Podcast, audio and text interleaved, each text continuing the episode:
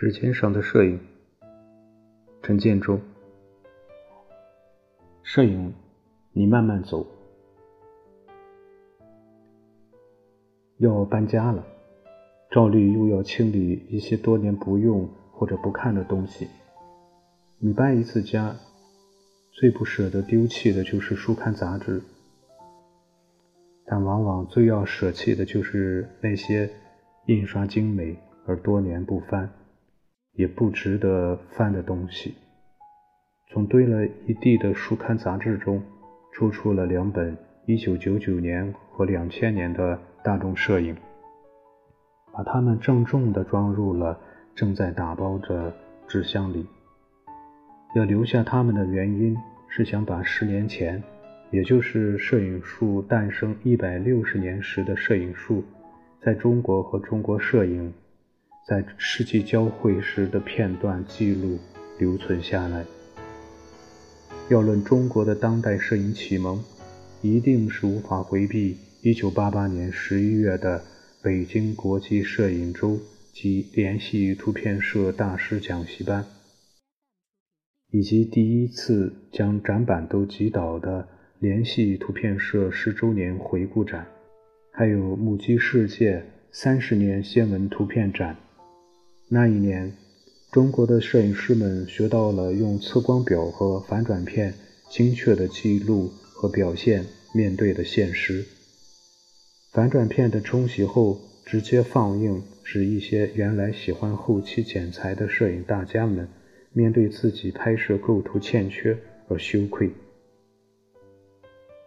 这一年，摄影界开始重视标准镜、测光表和胶片的选择。这一年，摄影师开始把目光对准了同样开始转变的中国社会现实。随后的一九八九年，摄影术诞生一百五十年的庆典，使中国摄影与一百五十年的摄影史开始了对话，开始了融入。时过十年，一九九九年，摄影技术还是在胶片的范畴内不断的更新。新的机型还在推出，但是数码摄影的光芒已经在影像技术和艺术的地平线上露出了曙光。中国的摄影界也开始尝试新的像素魅力。纳日松在他的专文《爱普生 PC 八百西藏腹地旅行记》中有这么一段描述：听说我要去西藏，爱普生公司的邓小波希望我能带上。一台他们公司的最新数码相机产品，爱普生 PC 八百，到西藏试拍一下。由于是最新产品还没有上市，因此知道我要登上飞机前，邓小波才风风火火地把机器送来。这次我带了三张八兆币的卡和一张十五兆币的卡，整个西藏之行留下了五十多张数字影像。两百万像素的双面相机和十五兆的卡，那是十年前的前卫装备啊！现在想来有点太搞笑了。那不就是一个数码摄影的石器时代吗？但就是在这个石器时代，摄影界已经开始意识到摄影作为媒体的力量。由纳日松和陈海文策划，并由当年刚从。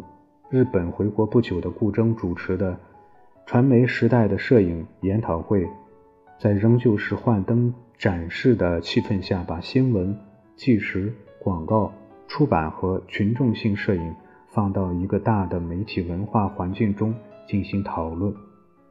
这一年，中国的摄影已然在主流的垄断下开始了个体户式的改革和演变。这一年。中国的摄影开始明确自己的媒体功能和效应。这一年，中国的摄影开始和世界一同使用两百万像素的数码技术，使用同样的术语“像素”。今年，二零零九年，中国的摄影已经和世界的摄影在技术和形式上完全的同步了。世界的摄影似乎也开始有求于中国的摄影。不仅把中国的摄影和摄影界请出去，而且还把他们的摄影和摄影活动送进来。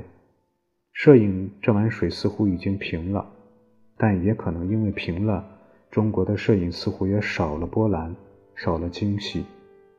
这一年其实还只是大半年，中国的摄影在风风火火中有点凌乱，有点虚火过旺。